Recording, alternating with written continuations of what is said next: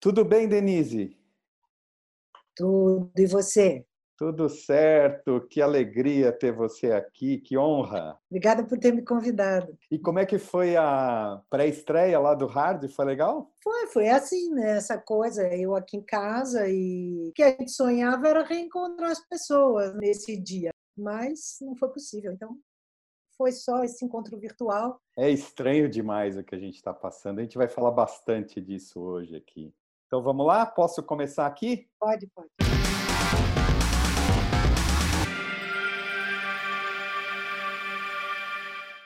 Muitas vezes, quando um profissional da minha área diz que tem vinte e poucos anos de idade, eu brinco dizendo que a minha calça tem vinte e poucos anos de idade.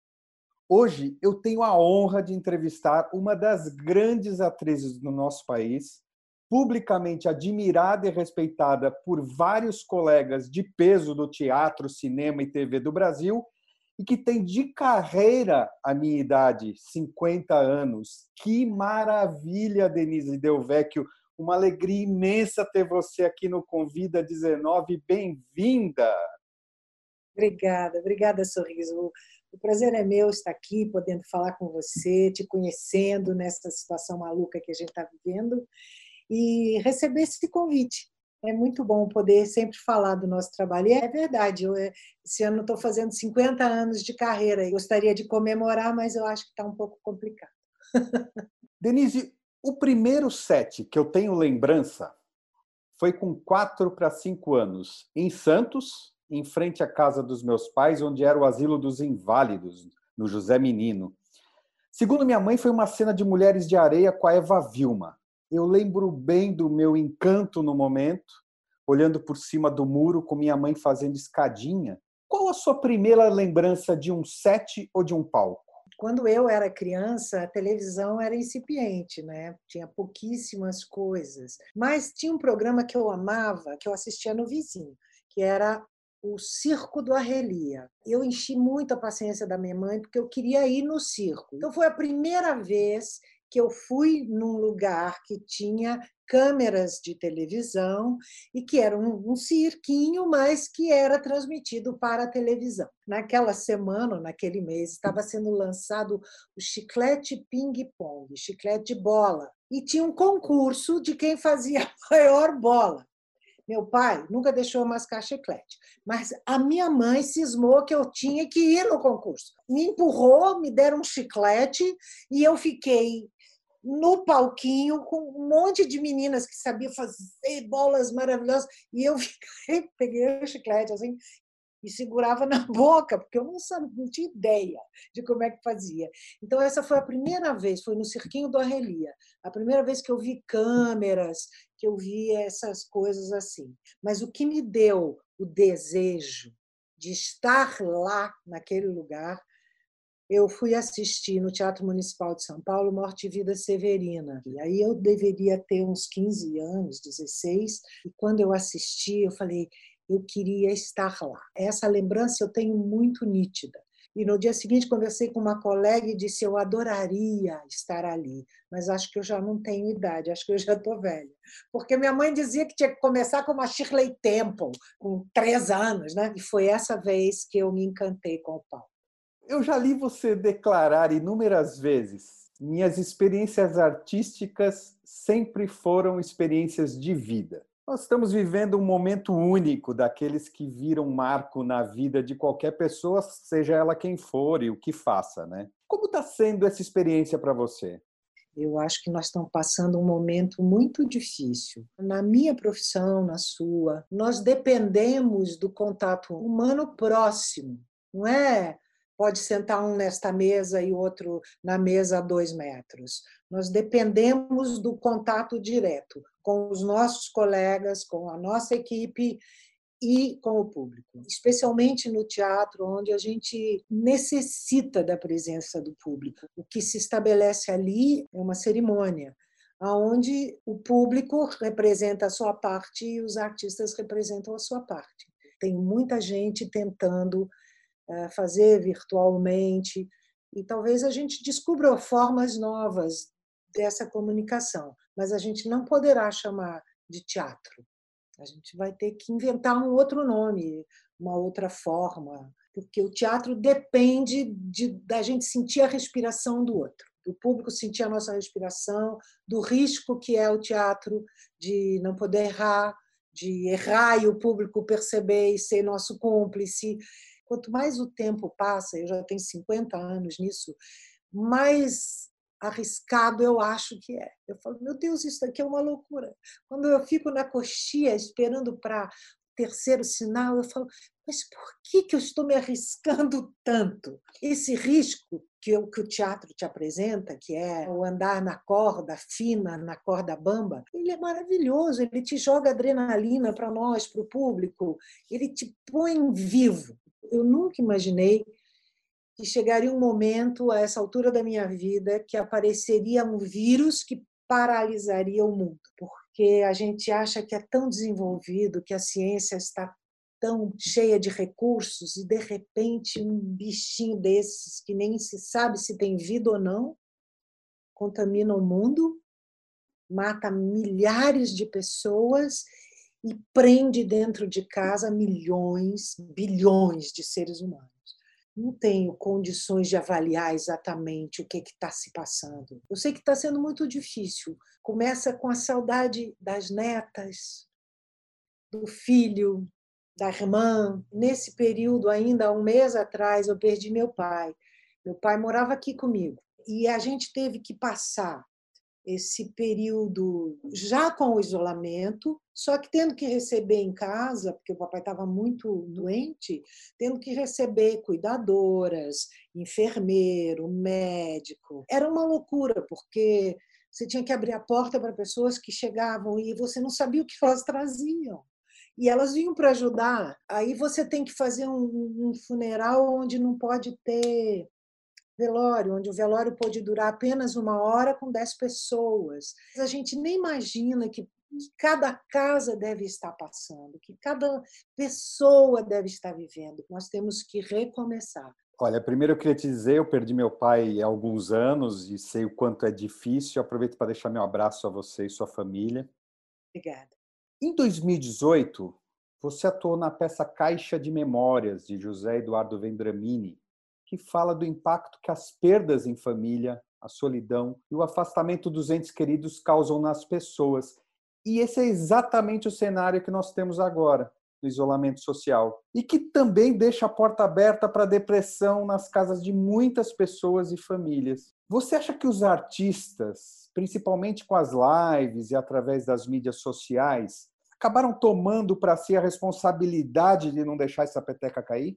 Mais uma vez, a cultura vem se colocar como filtro e reflexo da sociedade, trazendo o que tinha na peça, porque ela se chamava Caixa de Memórias, a memória de uma sociedade e a memória de cada um de nós, a memória dos sentimentos, a memória do nosso amor, a memória do nosso convívio, das nossas festas. Cada um no seu cantinho está tentando recuperar e transmitir isso, e eu acho isso tão bonito. Quando nós pudermos voltar a nos encontrar, eu acho que nós artistas teremos um papel imenso para a saúde mental, para a saúde sentimental, para a saúde emocional da sociedade, porque nós somos esse filtro. E nós temos essas antenas que captam esses movimentos da sociedade e retransmitimos. O recentemente falecido Flávio Miliaccio, em um vídeo de agradecimento no final de 2019 pelo prêmio de melhor ator da APCA, Associação Paulista de Críticos de Arte, disse: Deixem o ator em paz. O ator não oferece perigo. Ele quer sonhar só, ele quer conhecer outros mundos. Ser artista no Brasil nunca foi fácil, a gente sabe. Mas, na sua avaliação, estamos num momento particularmente difícil das artes no país, mesmo se mostrando tão importante para o conforto e o alento das pessoas em isolamento social, Denise? Com certeza. Nem durante a ditadura nós fomos tão diminuídos, espezinhados, acusados de oportunistas, de viver como vagabundos do dinheiro público.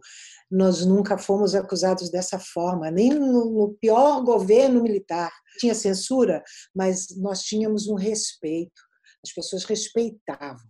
Nós representamos um perigo por querer que as pessoas pensem, por querer que as pessoas se comovam, por querer desenvolver a sensibilidade das pessoas, porque falamos de ser humano, falamos dos nossos sentimentos, falamos das nossas crises, dos nossos problemas. É muito triste isso, porque qualquer lugar do mundo você vê os seus artistas respeitados, eles são queridos. Nós estamos aqui para promover a vida, para promover o ser humano, para promover os sentimentos, as histórias.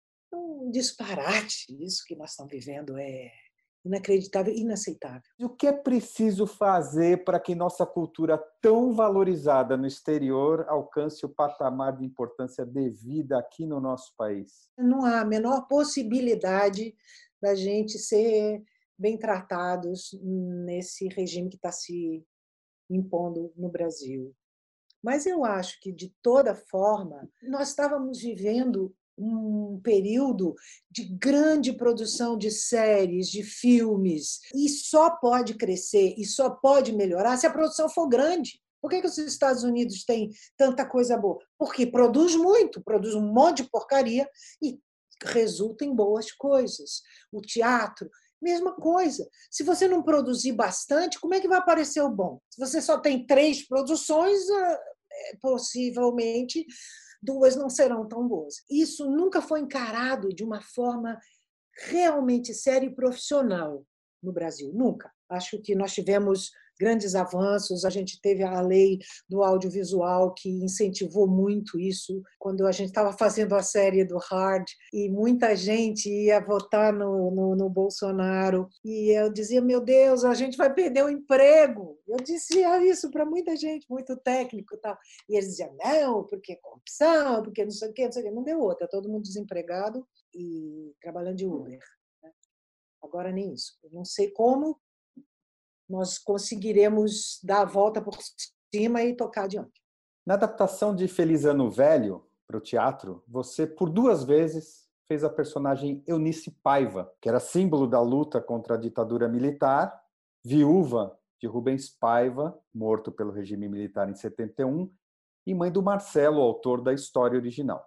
Do livro vem a frase: Meu futuro é uma quantidade infinita de incertezas como é que você está vendo mais esse momento de aflição do nosso país? O Marcelo, ele perdeu toda a estrutura, né? Ele quebrou a coluna. Como nós estamos perdendo aqui a, a estrutura, a nossa coluna vertebral de cidadania, de republicanismo, o Marcelo conseguiu se reerguer, reestruturar e se tornar um autor maravilhoso, um jornalista extraordinário, e então eu acho que essas possibilidades estão sempre abertas. Né? Durante a ditadura militar, havia, me parece, uma alienação por grande parte da sociedade, mas não havia um movimento de direita tão radical como nós temos hoje. Eram movimentos pequenos, envergonhados. Depois da, da ditadura, depois da Constituição, nós acreditamos que a gente caminhava para um país que ia se desenvolver, que ia crescer, que ia se alfabetizar, que ia diminuir a fome. E eu acho que aos trancos e barrancos isso estava se apresentando. A gente vinha se organizando, tentando ser um país decente, um país mais justo.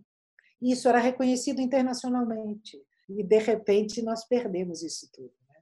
De repente nós passamos vergonha, porque sai todos os dias nos jornais do mundo inteiro achincalhando, avacalhando com a gente, falando como é que chegou nisso. Eu acho que é essa a enorme diferença. A ditadura foi imposta e esse Estado que nós estamos vivendo agora foi escolhido. Pobre da nossa bandeira, está tão desmoralizada, né?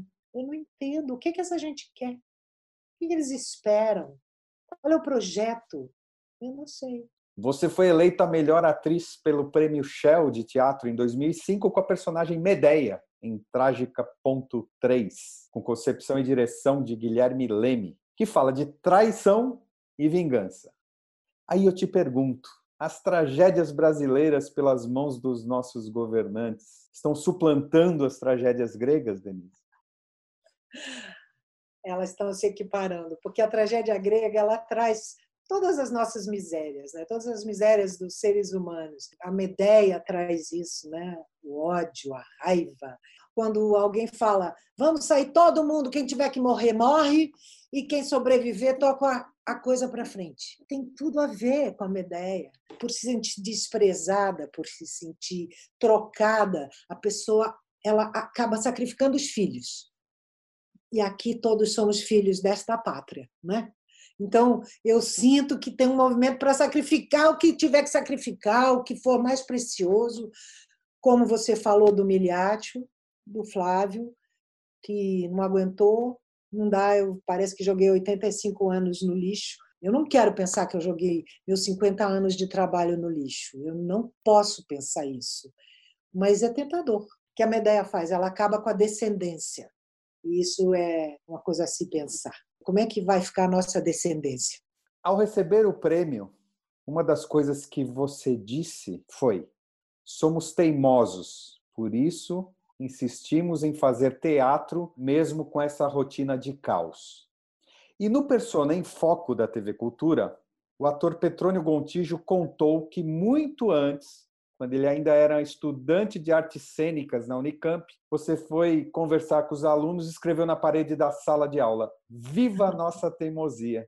Ser artista nesse país exige alto grau de teimosia? Muita, muita teimosia. Porque motivos para desistir se apresentam todos os dias, todos os momentos. Desde que eu comecei, como diz a Fernanda Montenegro, quando as pessoas perguntam para ela como é que faz para ser atriz, ator. Aí ela disse: você nega, nega, nega, nega. Se você perceber que você vai morrer porque você não está no palco, aí você continua, vai em frente, porque você não vai conseguir se livrar desse vício. Mas você precisa de muita teimosia para persistir, para ficar sem grana, para ficar sem perspectiva, para pegar um papel péssimo e ter que fazer. Você precisa ser muito teimoso para levantar o dia seguinte e falar: não, eu escolhi, é isso que eu quero fazer. A Paloma Bernardi, quando esteve agora recentemente conversando comigo aqui no Convida 19, falou sobre o cuidado do ator para não enferrujar num momento como esse, longe dos palcos e dos sets de gravação. Você tem essa preocupação em se policiar para não enferrujar? O tempo inteiro. O tempo inteiro a gente tem que buscar caminhos, buscar exercícios, cursos, aulas, leituras. Por quê? É como médico. Se você não se aperfeiçoar, você vai ficar passado e o teu remédio não vai adiantar mais, porque a ciência foi descobrindo outras coisas, as pesquisas foram apresentando coisas novas você não pode ficar atrasado. E o palco, especialmente o palco, ele te cobra muito a prática, porque ali você está exposto inteiramente, corpo inteiro, são gestos, é o timbre de voz, é falar alto, falar baixo, é modular. Por exemplo, eu vi Paulo Outram fazer o último espetáculo dele, que era um Molière. Ele já estava bem doente, mas quando ele entrava em cena, ele tinha um domínio daquilo, e as pessoas que trabalhavam com ele diziam que quando ele saía, ele era um velhinho sentado na cadeira. E aí entrava em cena e era, dominava aquilo tudo com graça, com beleza, com picardia. Era o, o grande Paulo Outram. E é isso, o palco te traz uma energia, uma luz, mas exige a prática, porque senão você se encolhe e ele te engole. Se você não encarar ele, ele te engole e tchau, você desaparece. Claro que a gente fica preocupado estando aqui, cada um na sua casa. Eu estava ensaiando uma peça no Rio de Janeiro, quando tudo começou, e tive que voltar para casa. É um texto do Sinisterra chamado O Cerco de Leningrado, que será dirigido pelo Vitor Garcia Peralta. São duas atrizes, eu e a Ângela Vieira. Produção nossa, inclusive, tá? Não tem lei nenhuma, nós é que vamos bancar. E paramos mas a gente tem feito encontros semanais, onde a gente faz uma leitura, reanalisa o texto, ah, cada uma pensa no seu personagem, percebe o que essa realidade está colocando para a peça e dando mais atualidade ainda, porque são duas mulheres trancadas num teatro. Elas perdem a noção do tempo e aí, sem querer, eu estou me dando conta que eu estou vivendo a situação desses personagens. A gente está vivendo, porque lá fora tem um cerco, a gente está entrincheirado dentro de casa e você vai perdendo a noção do tempo, das coisas, quando que aconteceu, o que, que foi, onde está tal pessoa, já, tá, já morreu, está vivo. Foi uma coincidência, mas ele veio calhar justamente com esses personagens que a gente, eu e a Ângela, estamos fazendo. A gente vive passando o WhatsApp. Quando a gente descobre uma coisa, fala assim: Ângela, eu fiz um laboratório em casa hoje, porque as ruas estavam vazias e tudo, e não vi ninguém pela janela. Então é uma coisa assim, que a gente fica se trocando informações que tem a ver para personagem. E, bom, é o maior laboratório que eu já fiz na vida, esse que eu estou vivendo agora. Nos últimos anos, você fez vários personagens em histórias bíblicas e muitas pessoas têm procurado amenizar suas aflições e angústias através de suas preces, crenças, religiões. Nesse momento onde fé e ciência têm andado tão próximas, no que você acredita, Denise? Eu acredito nas ciências. Eu sempre fui uma admiradora das coisas maravilhosas que o homem consegue descobrir, das coisas maravilhosas que o homem consegue pensar, da sociologia, da antropologia. Não acho que a ciência é infalível, pelo contrário, a ciência trabalha com o erro. A ciência é uma questão de provar o certo e o errado, o que é verdade, o que é mentira, o que funciona, o que não funciona. A religião, sim, é uma questão de fé. Por exemplo, eu adorei fazer a Joquebed no Moisés. Eu achei aquela personagem extraordinária. Ela era muito bem escrita e foi muito bem estruturada dentro da novela. Porque a Joquebed era uma mulher que lutava pela liberdade do seu povo e acreditava nisso com muita fé. Acreditava que ia acontecer. Acreditava a ponto de abrir mão do filho para que isso fosse adiante todos os dias que eu ia gravar, eu tinha esse background dessa personagem em mim, dessa, dessa lutadora. E ela foi uma mulher que serviu de alento para muita gente. Eu recebi inúmeros recados e mensagens de pessoas que me falavam obrigada, eu ouvi o que a Joquebed falou e me ajudou a passar por essa doença. Eu ouvi o que a Joquebed falou e me ajudou a superar a solidão, me deu coragem para isso. E muitas, muitas, muitas. Eu fui para Moçambique eh, para lançar lá a novela e a pessoa que me levou da televisão local, ela me disse aqui as pessoas Muitas perderam as mães na guerra. Então a Joquebed era a mãe que elas tinham perdido. Era aquele símbolo daquela mulher capaz de proteger e de lutar pelos próprios filhos. Era uma loucura como me acolheram com muito carinho. Então eu acredito que a religião tem uma função muito importante na vida do ser humano. Ela é um consolo, ela é um alento, uma esperança, um sopro de vida. E ela não se contrapõe à ciência. São dois campos diferentes e cada um tem seu papel na sociedade, tem, cada um tem seu papel na história do homem. Às vezes melhores, às vezes piores. O Hitler usou a ciência de uma forma brutal durante o nazismo. A religião católica usou a religião de uma forma brutal durante a Inquisição. Então, tudo tem seus lados bons e maus. Você participou na década de 70 do Teatro Jornal, filhote do Teatro de Arena do diretor e dramaturgo Augusto Boal. O conceito era encenar à noite notícias de jornal que tinham saído de manhã. Hoje, a internet e a velocidade com que as notícias nos chegam mudaram os parâmetros a níveis impossíveis de se repetir algo com esse conceito e obter o mesmo impacto. Dentre as mensagens que recebemos nessa pandemia, seria a hora de desacelerar? Eu acho que sim, sabe? Eu, às vezes, fico sufocada com tanta notícia. Ao mesmo tempo, você tem uma ânsia de saber, vai e fica fuçando e procurando, e mais um site, e mais um, e o YouTube traz 550. Pá, pá, pá, pá, pá. Quando você percebe, você foi tomado o dia inteiro por notícias que se repetiram, porque não tem tanta novidade assim com ameaças, você fica em pânico. Então, eu acho que, sim, desacelerar seria uma coisa muito importante agora. Mas você veja, uma mulher da minha geração, eu tenho bastante dificuldade de mexer com internet e tudo. É, eu faço um grande esforço para isso e, ao mesmo tempo, sou muito cobrada, porque o contrato chega pela internet, a receita do médico, a compra, o capítulo, o roteiro. E não é uma coisa que você aprende, ah, agora eu já sei. Não. Porque aí vem atualização. Muda tudo. Aí você tem que aprender tudo de novo. E dá uma vontade de matar e tem uma língua que eu também não conheço, uma linguagem. As pessoas escrevem agora mesmo, quando eu estava fazendo o lançamento da HBO, elas escrevem umas coisas, eu falo, ah, eu não sei o que é isso. É muita pressão para você acompanhar o ritmo que, que é imposto pela internet, muita pressão. E também tem uma coisa, eu acho as pessoas ficaram um pouco superficiais, não se expor o tempo inteiro. Ah, estou tomando café. Ah, estou passando batom. Tudo é público. A intimidade está perdendo muito o seu lugar. Talvez isso seja uma coisa de uma pessoa mais velha, mas perdeu-se a cerimônia. Não a cerimônia, mas um certo cerimonial, um certo ah, nível de comportamento respeitoso, pequenas regras de bom comportamento que foram perdidas. E eu acho que agora ficou meio assim.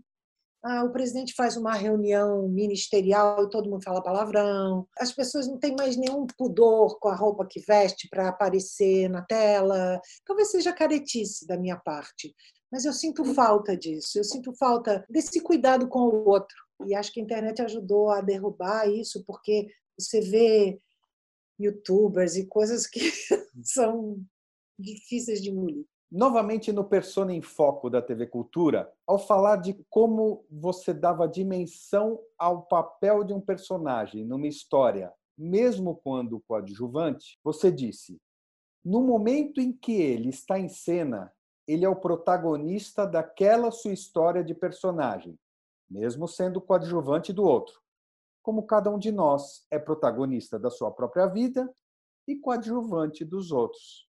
No nosso agora, onde muitas pessoas estão inseguras com o futuro, como buscar serenidade para dimensionar nosso papel na vida para a qual estamos indo? Serenidade é um estado que a gente busca, é uma busca de uma vida. Né?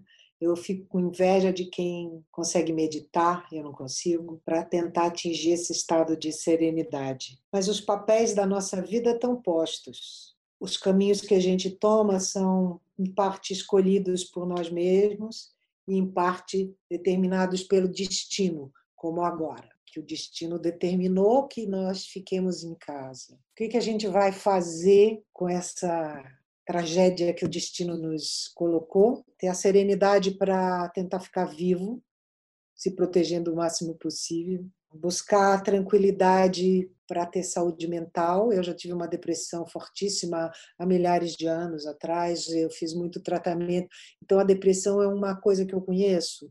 E que quando ela começa a botar o dedinho de fora assim, eu falo: "Não, vem". E tento encarar isso esse papel que a vida nos impõe com serenidade. Tento. Você, além de atuar em vários trabalhos como mãe, também é mãe e avó na vida pessoal. Seu filho já é crescido, independente, mas quando você pensa nas suas netas, que legado as crianças de agora encontrarão pós-pandemia, na sua opinião? Eu estava conversando isso com o André hoje pelo telefone. Tem três netas, né? Uma tem sete anos, acabou de fazer domingo, nós fizemos festinha virtual. Outra tem cinco anos e outra tem três anos. A terceira não é filha do meu filho, é filha da filha do meu marido. Que marcas elas vão levar desse isolamento? Pela primeira vez, é, aquela família, eles quatro, têm feito as refeições juntos e conversado. E brincam muito, e estudam juntos. Então, isso é um valor que elas vão carregar para diante, que elas não tinham. E que, de repente, meu filho não teve, porque nossa vida sempre foi muito corrida. E elas estão tendo agora essa convivência de pai e mãe em casa. Eu acho que isso vai ser uma coisa importante de convívio familiar. Agora, o isolamento dos amigos, será que elas terão vontade de voltar para a escola depois dessa férias imensas? Né? Não poder nadar, elas nadavam, não poder vir para Paulista de domingo ver os teatros de rua que elas sempre gostaram de ver. Que marcas será que elas terão? Como tudo, eu acho que vai ter um lado muito positivo daquele núcleo familiar que agora se aproximou no afeto. O André falou assim: elas não tinham ideia que se fazia tanta coisa dentro de casa, elas não sabiam sabe? O que é lavar, passar, limpar. Quando elas veem o que é cuidar de uma casa, uma cama, e elas têm que ajudar e tirar o prato da mesa e tal.